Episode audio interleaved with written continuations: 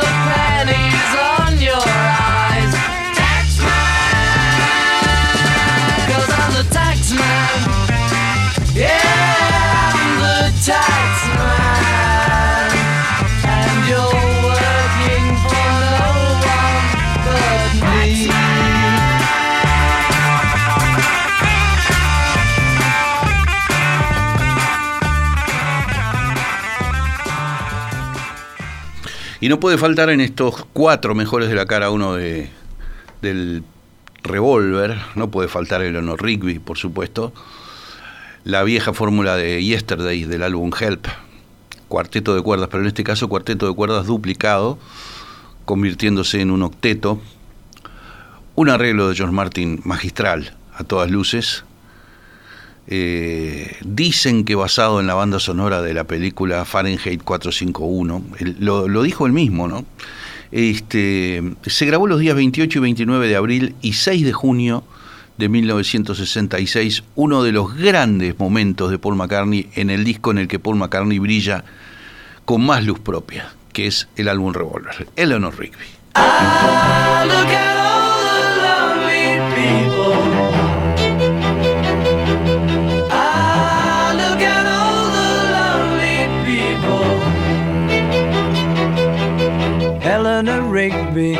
picks up the rice in the church where a wedding has been.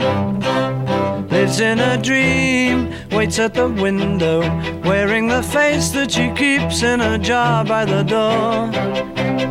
Who is it for? All the lonely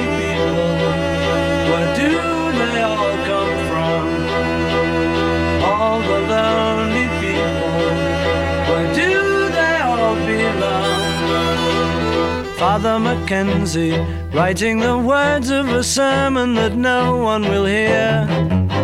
No one comes near. Look at him working, darning his socks in the night when there's nobody there. What does he care? All the lonely people. Where do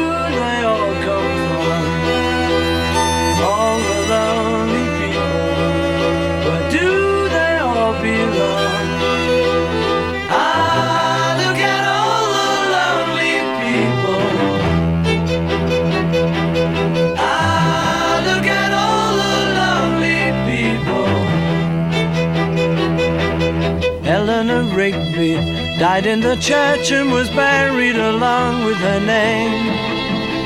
Nobody came, Father Mackenzie, wiping the dirt from his hands as he walks from the grave. No one was saved, all the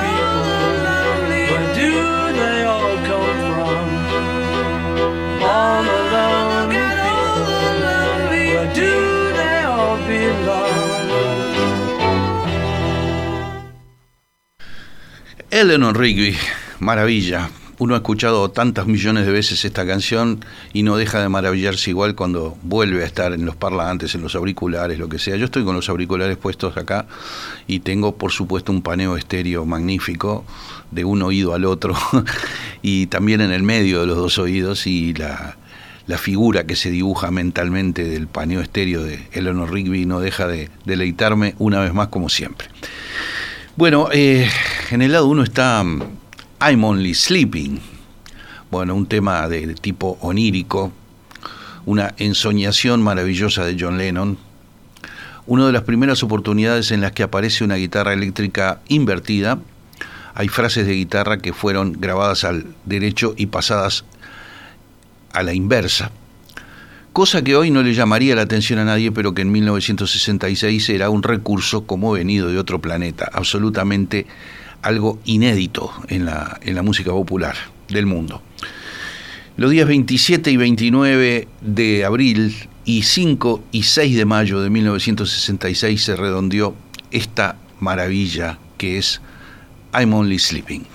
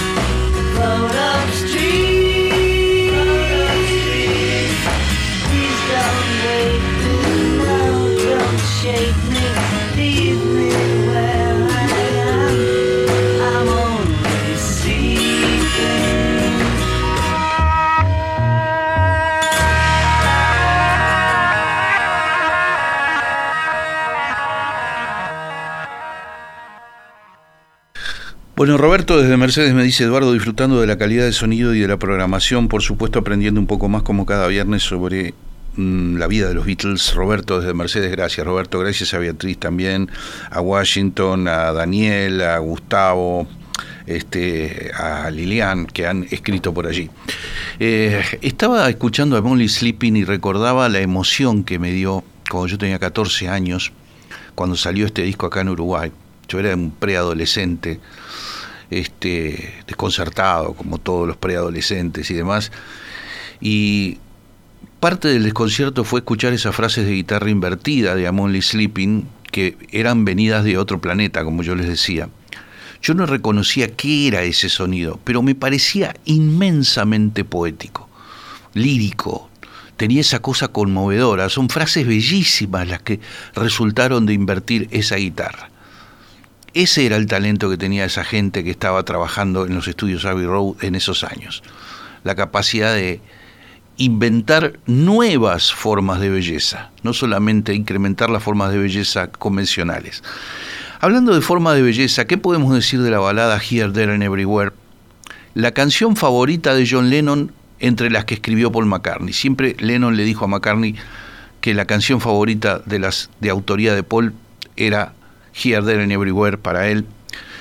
Bueno, eh, ahora salió un documental que se llama McCartney 321, una cosa así, que son seis capítulos donde dialoga con un productor delante de una consola. Es algo imperdible, se los recomiendo.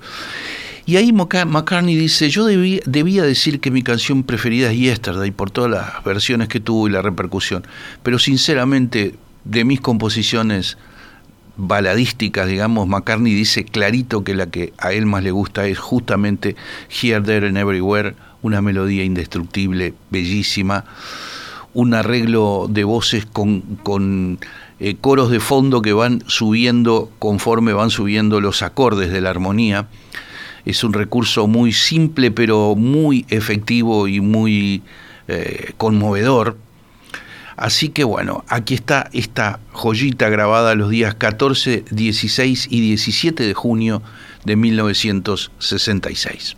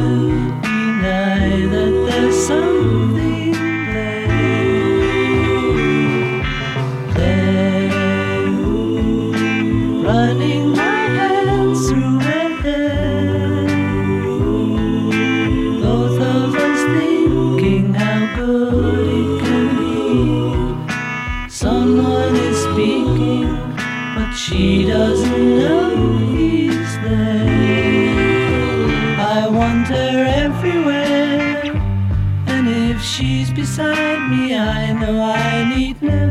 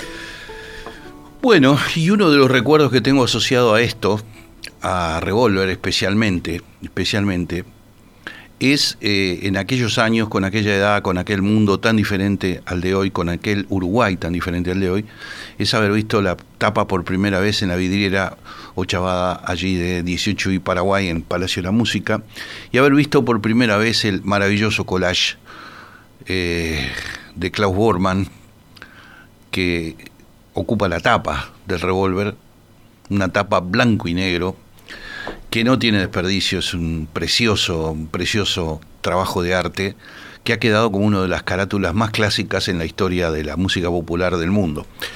Bueno, eh, damos vuelta el disco y está, están todos los adjetivos de Rivero prontos para seguir, según eh, nota Oscar Romero acá, que siempre me habla de mis adjetivaciones con los Beatles. ¿Cómo no adjetivar a And Your Bird Can Sing? A Lennon no le gustaba esta canción, como pasó con muchas de sus canciones, que las grabó con los Beatles y después renegaba de esas cosas. Eh, así era Lennon. Bueno, en, ese documental de McCartney, McCartney y el productor que están ahí sentados frente a una consola analizan un poco de Your Bird Can Sing justamente, porque McCartney sabía lo que valía esta canción del disco Revolver. Eh, no es la que inicia al lado 2, que sería Good Day Sunshine, esa la salteamos.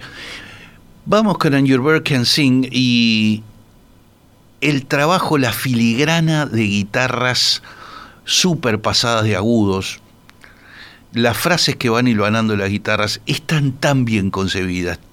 Eh, se sale tan de la lógica, a ver, ¿verdad? Es tan maravillosamente loco el tema que bueno, vamos a disfrutarlo una vez más. 20 y 26 de abril del 66 fue cuando se grabó And Your Bird Can Sing.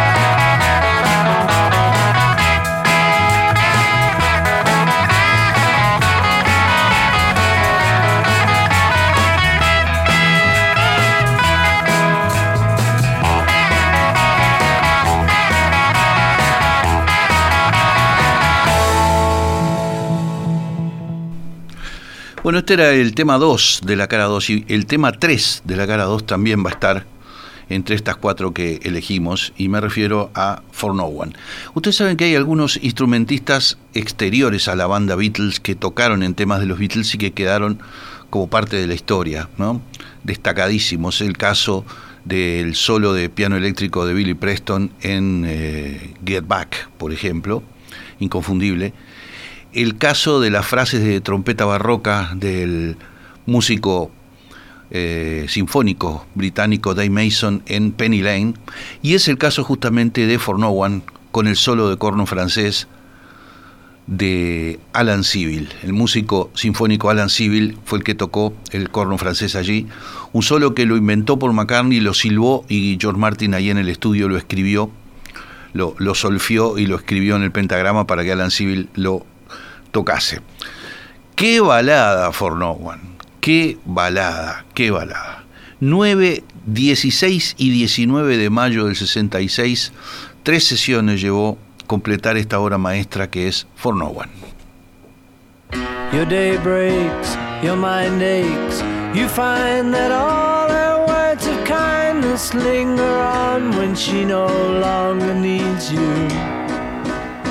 She wakes up, she makes up, she takes her time and doesn't feel she has to hurry. She no longer needs you, and in her eyes you see nothing. No sign of love behind the tears cried for no one. A love that should have lasted years. You want her, you need her, and yet you don't believe her when she says her love is dead. You think she needs you.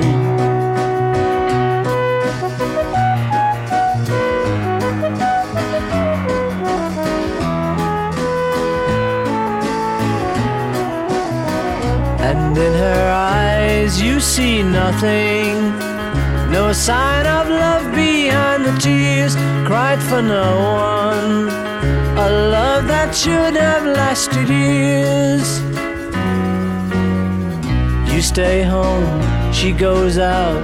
She says that long ago she knew someone, but now he's gone, she doesn't need him. Your day breaks, your mind aches. There will be times when all the things she said will fill your head. You won't forget her, in her eyes you see nothing.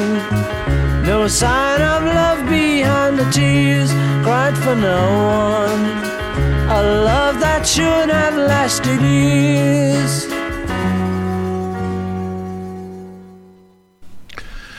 For No One. Bueno, vamos a saltear, vamos a saltear los dos temas que siguen. Dr. Robert y, Got to, y mm, I Want to Tell You de George Harrison.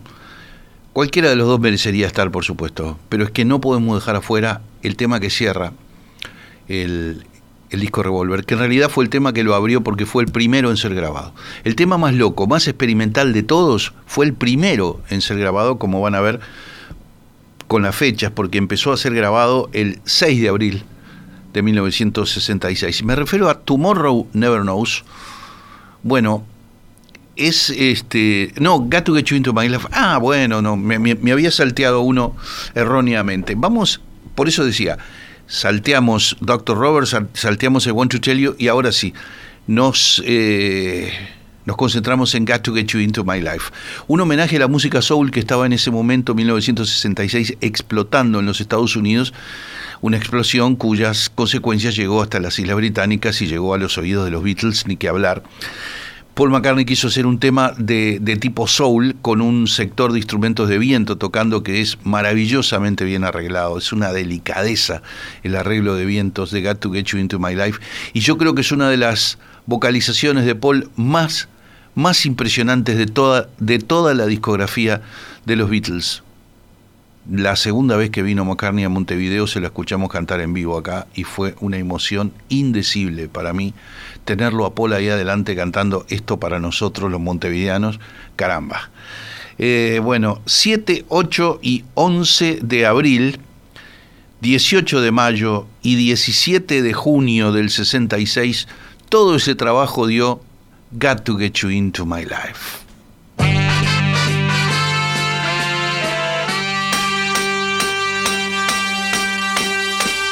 I was alone, I took a ride, I didn't know what I would find there. Another road where maybe I could see another kind of mind there.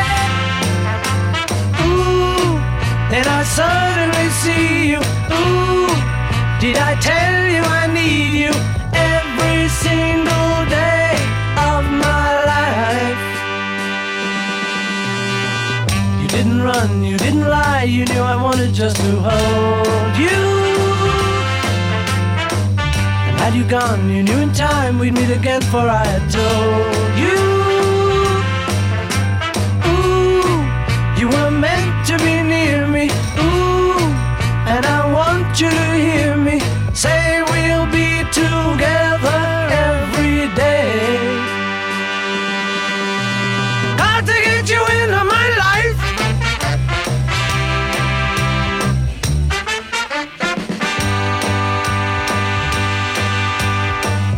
can I do? What can I be? When I'm with you, I wanna stay there.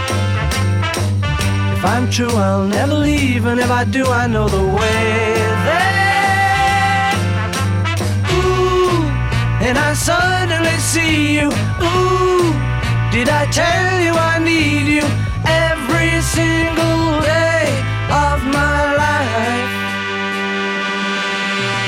Got to get you into my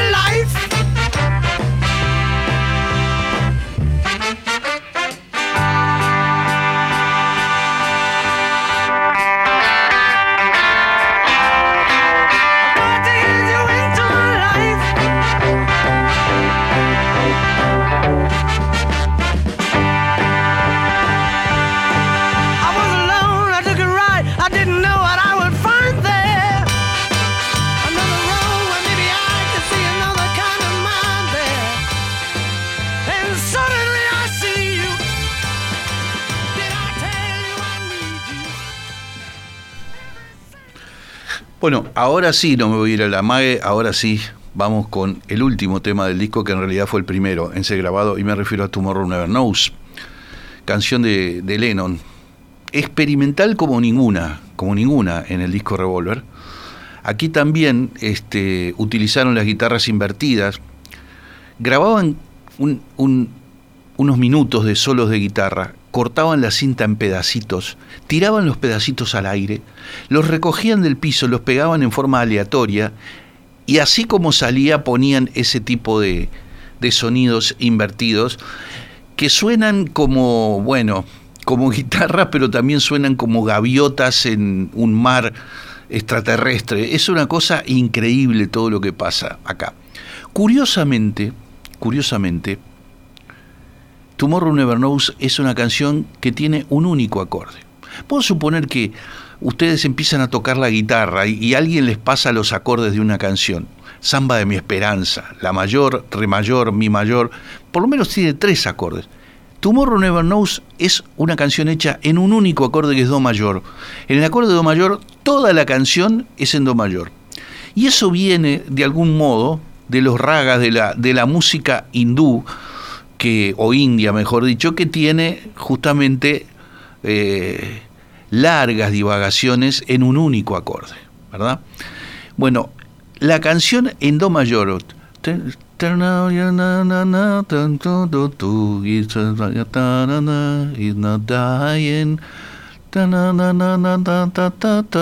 Y todo en do, todo en do, derechito, del principio hasta el final. Hay una gran versión de Tomorrow Never Knows que hace Phil Collins en su disco Face Value, que es el primer disco solista de 1981 de Phil Collins, se las recomiendo realmente. Pero bueno, Tomorrow Never Knows se grabó los días 6, 7 y 22 de abril de 1966, el tema que cierra el revólver y que abre el asombro hasta el día de hoy. Aquí está.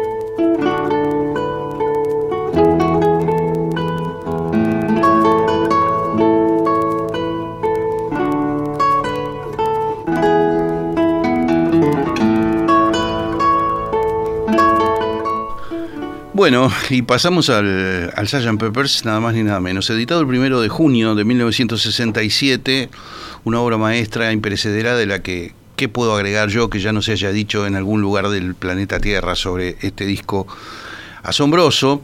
Este, ¿Le pareció bien el adjetivo asombroso o qu- quiere más?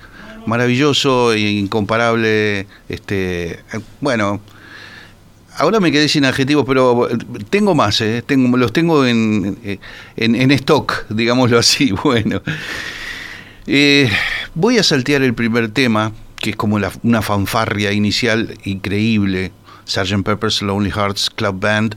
Voy a saltear With a Little Help from My Friends, que es uno de los grandes momentos de Ringo, el mejor momento de Ringo vocalmente hablando en la carrera de Beatles.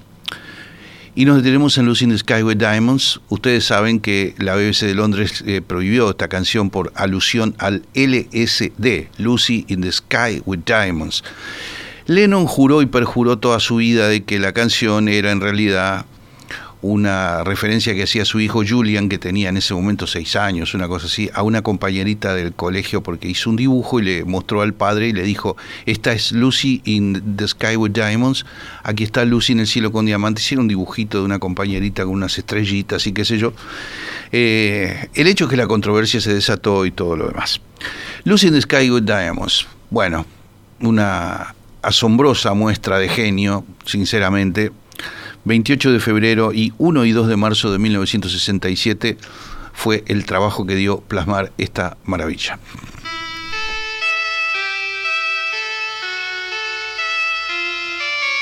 Picture yourself in a boat on a river with tangerine trees and marmalade skies. Somebody calls you, you answer quite slowly. A girl with kaleidoscope eyes.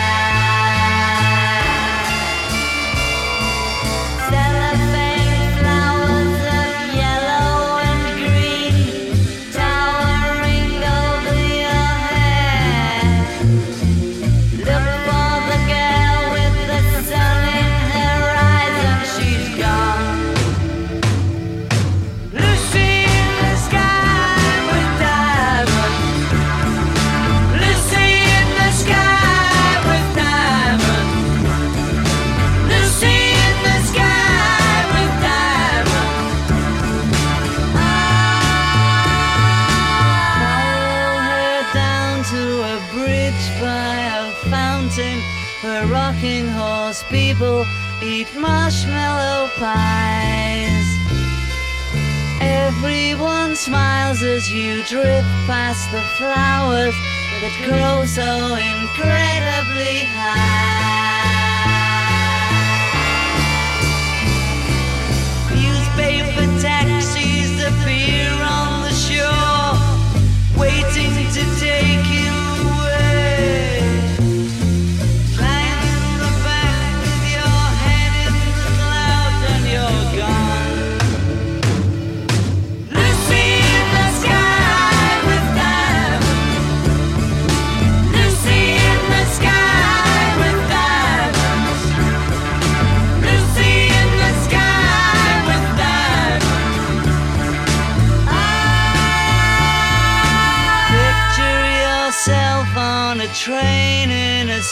Station with plasticine pauses with looking glass ties.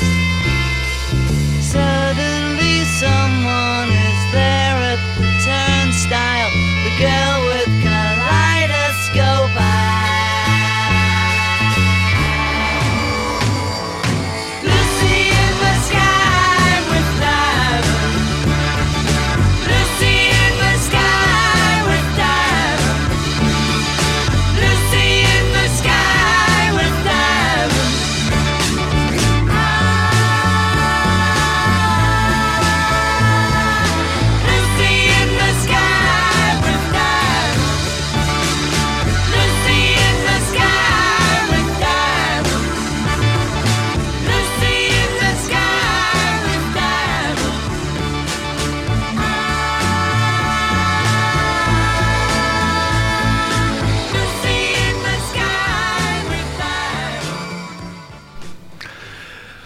Yo les he contado muchísimas veces, muchísimas veces, y lo contaré muchísimas veces más, la influencia de Paul McCartney como instrumentista.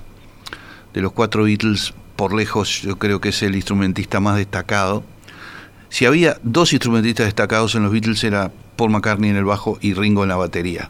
Por más que sea algo controversial y que mucha gente diga, a veces equivocándose muchísimo, de que Ringo era nada más que una persona afortunada que estuvo en el lugar y en el momento justo.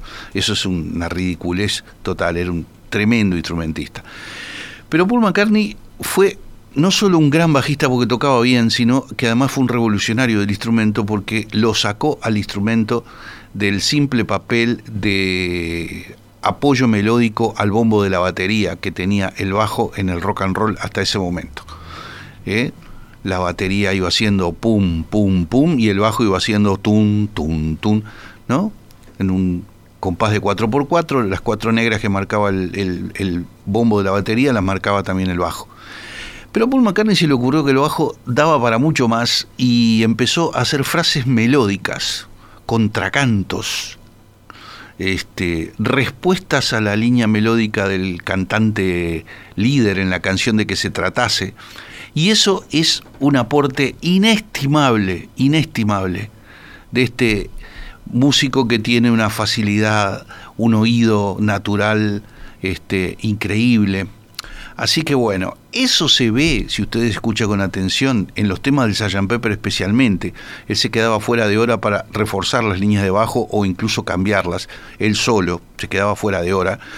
Como yo he dicho alguna vez, como ese delantero de fútbol que se queda fuera de hora practicando tiros libres penales o lo que sea.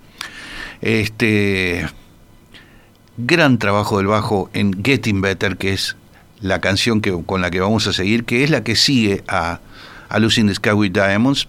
Getting Better de McCartney se grabó los días 9, 10, 21 y 23 de marzo de 1967 y no tiene desperdicio.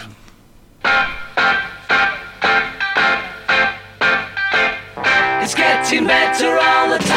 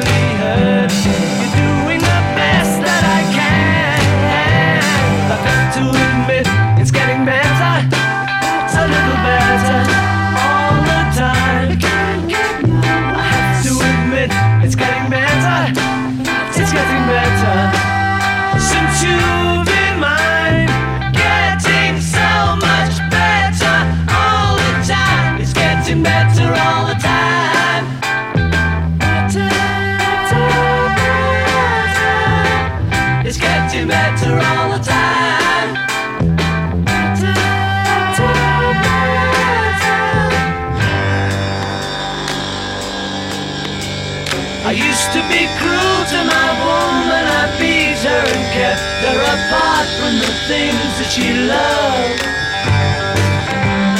Man, I was mean, but I'm changing, I see, and I'm doing the best that I can.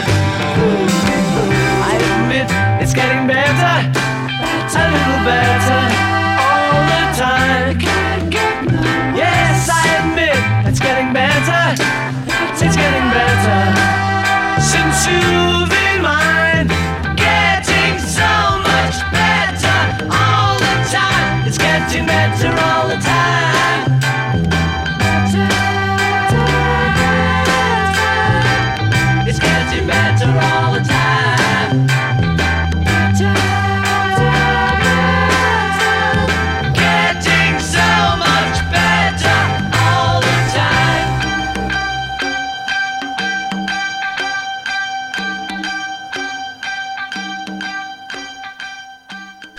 Getting Better, con algunos momentos del bajo, como yo les digo, que te dejan absolutamente impresionado. Es decir, ¿cómo se le ocurren esas cosas a este muchacho? Bien, eh, después de Getting Better viene otro, otro gran momento de McCartney en el disco y vamos a seguir con este justamente que es Fixing a Hole. No sé, no sé qué me pasa con Fixing a Hole. Hay, hay dos canciones de Sgt. Pepper que son dos de mis preferidas de, de toda la discografía de los Beatles. Una es Fixing a Hole, la otra es Lovely Rita. Bueno, Fixing a Hole es eh, lirismo puro, melodía, magia, clima, arreglo. Como dijo alguna vez Jaime Ross en, un- una nota que yo le hice, cuerdas de la guitarra que suenan como si fueran cuerdas de vidrio. Eh, tal cual, tal cual. Un gran solo de guitarra eléctrica que hay ahí en el medio. Bueno, una melodía eh, melancólica, conmovedora. 9 y 21 de febrero de 1967. Allí se grabó Fixing a Hole.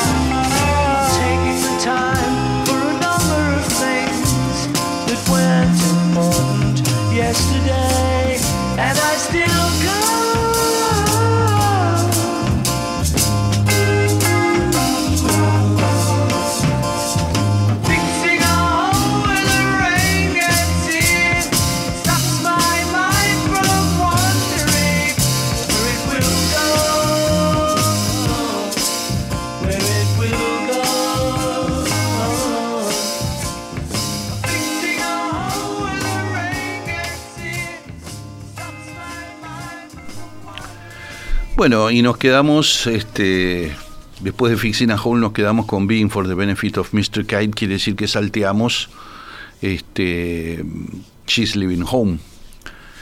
Eh, porque no hay más remedio, si no lo poníamos también. Bueno, Being for the Benefit of Mr. Kite es una fantasía circense, lenoniana. Lennon había comprado durante la filmación del videoclip de Penny Lane y Strawberry Field Forever, parece que había comprado un póster en un anticuario en un pueblo del interior de Inglaterra. Y la letra de Being for the Benefit of Mr. Kite es prácticamente todo lo que dice ese póster de un, de un circo del siglo XIX.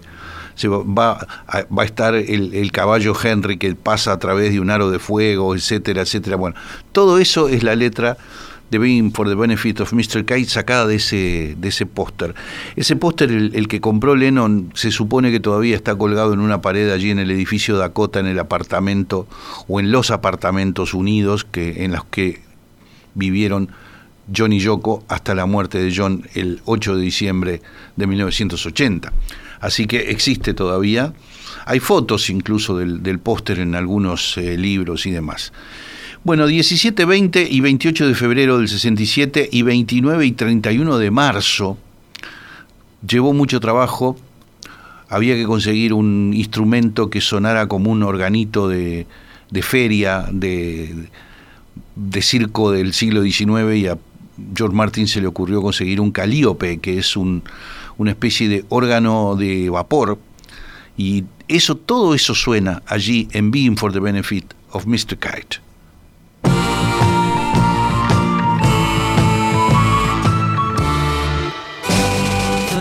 Benefit of Mr. Kite, there will be a show tonight on trampoline. The Hendersons will all be there. Late of Pablo Frank is there. What a scene! Over men and horses, hoops and garters, lastly through a hogshead of real fire. In this way, Mr. K will challenge the world.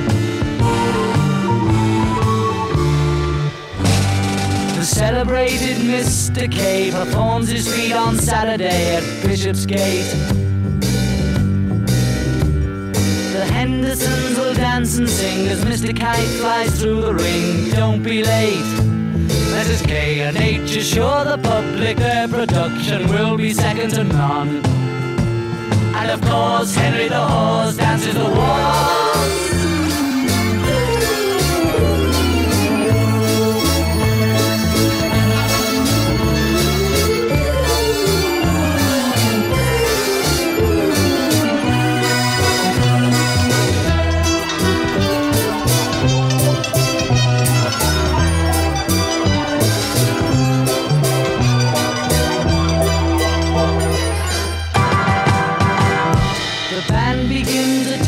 10 to 6 when Mr. K performs his tricks without a sound. And Mr. H will demonstrate 10 Somersets he'll undertake on solid ground. Being been some days in preparation, a splendid time is guaranteed for all. And tonight, Mr. Kite is topping the bill.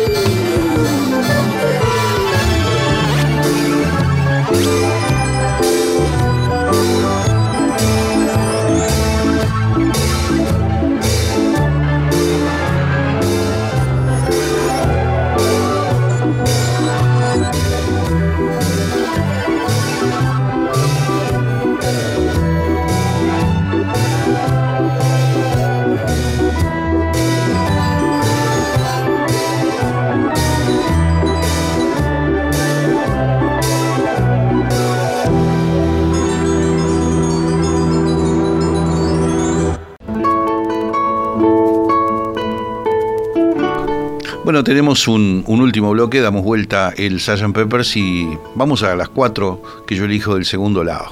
6, 8, 20 y 21 de diciembre del 66. Esta canción que parece livianita, es livianita y es a la vez una obra maestra de delicadeza de cómo está hecho el arreglo, el, el clima de Foxtrot de los años 20 que tiene esto y que viene de la música que Paul le escuchó tocar a su padre Jim McCartney en el piano en su casa del número 20 de Forthling Road, Liverpool. When I'm 64.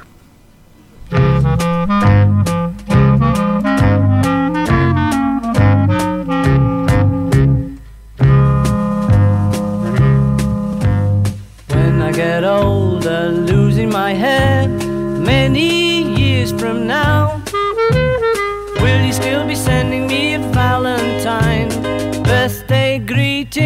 bottle of wine. If I'd been out till quarter to three, would you lock the door? Will you still need me? Will you still feed me when I'm 64?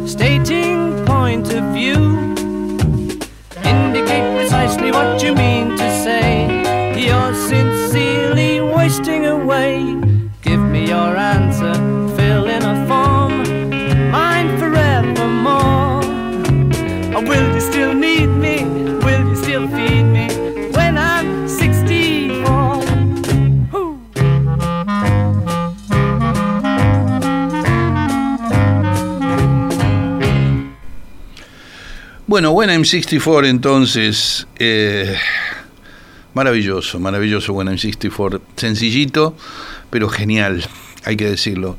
Y hablando de genialidades, bueno, viene Lovely Rita, una de mis canciones favoritas, una de, de esas canciones que solamente se pueden encontrar en la discografía de los Beatles, con un planteo totalmente ilógico de melodías, de partes, este, un solo de piano rarísimo que aparece ahí en el medio, una melodía descomunal, una vocalización líder de Paul McCartney no menos descomunal. Único, único este tema. Bueno, 23, 24 de febrero, 7 y 21 de marzo del 67, allí nació esta obra maestra, Lovely Rita.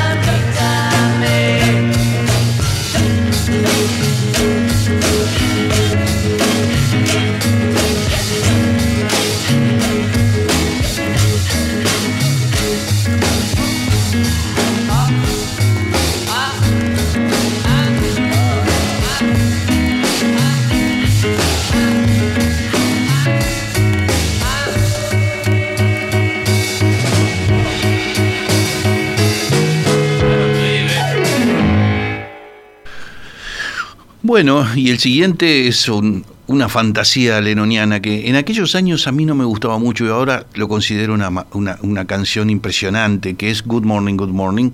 Lennon estaba viendo la televisión y vio un comercial de Kellogg's Cornflakes y de cereal y entonces este parece que el comercial tenía un jingle que decía Good Morning, Good Morning porque era alimento para el desayuno y él escribió esta canción que también tiene unas frases de guitarra increíbles, sonidos de animales.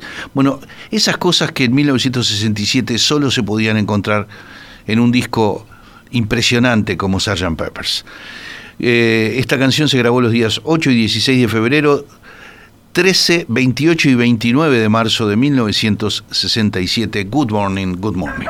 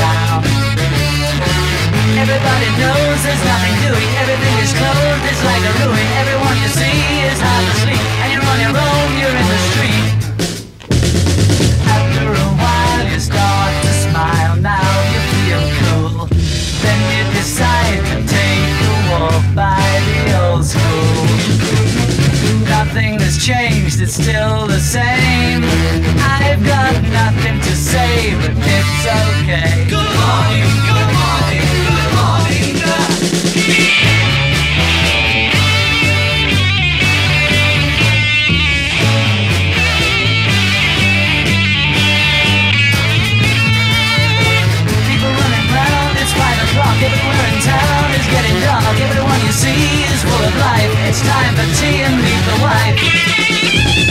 Somebody needs to know the time. Glad that I'm here.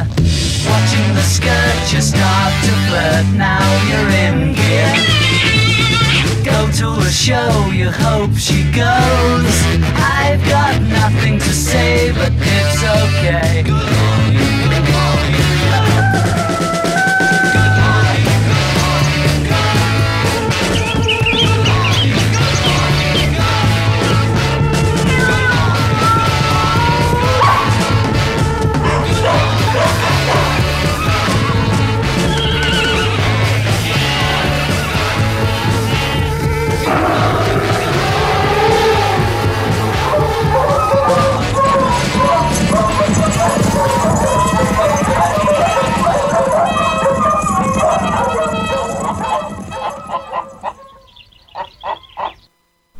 Bueno, habría, habría que hablar horas del tema con el que vamos a cerrar, que es A Day in the Life, un día en la vida. Hay tanto para decir. Bueno, a ver, déjenme ser lo más sintético posible. Una canción impresionante de John Lennon, unida con una parte B, que es una canción que tenía Paul McCartney cuando dice Woke up, fell out of bed, drag the comb across my head. Bueno, esa parte se une con I read the news today, oh boy, y logran una canción de por sí diferente, inquietante, ¿verdad?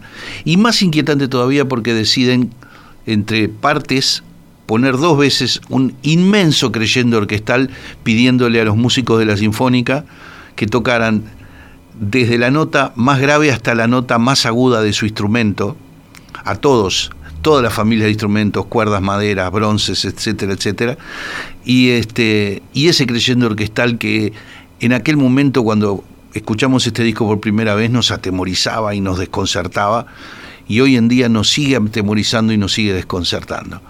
Este, qué gran canción, qué gran canción.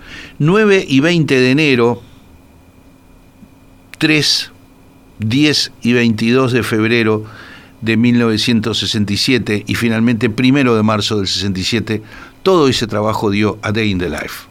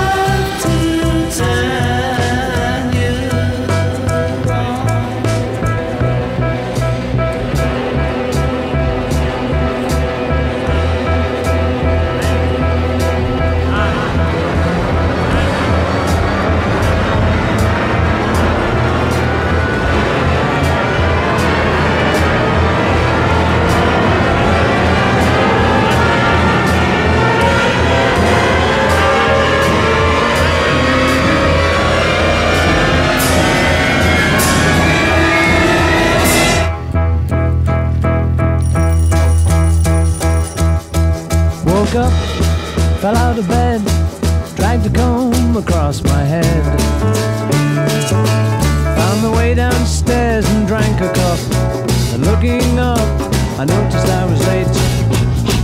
Found my coat and grabbed my hat. Made the bus in seconds flat. Found my way upstairs and had a smoke. And somebody spoke and I went into a dream. I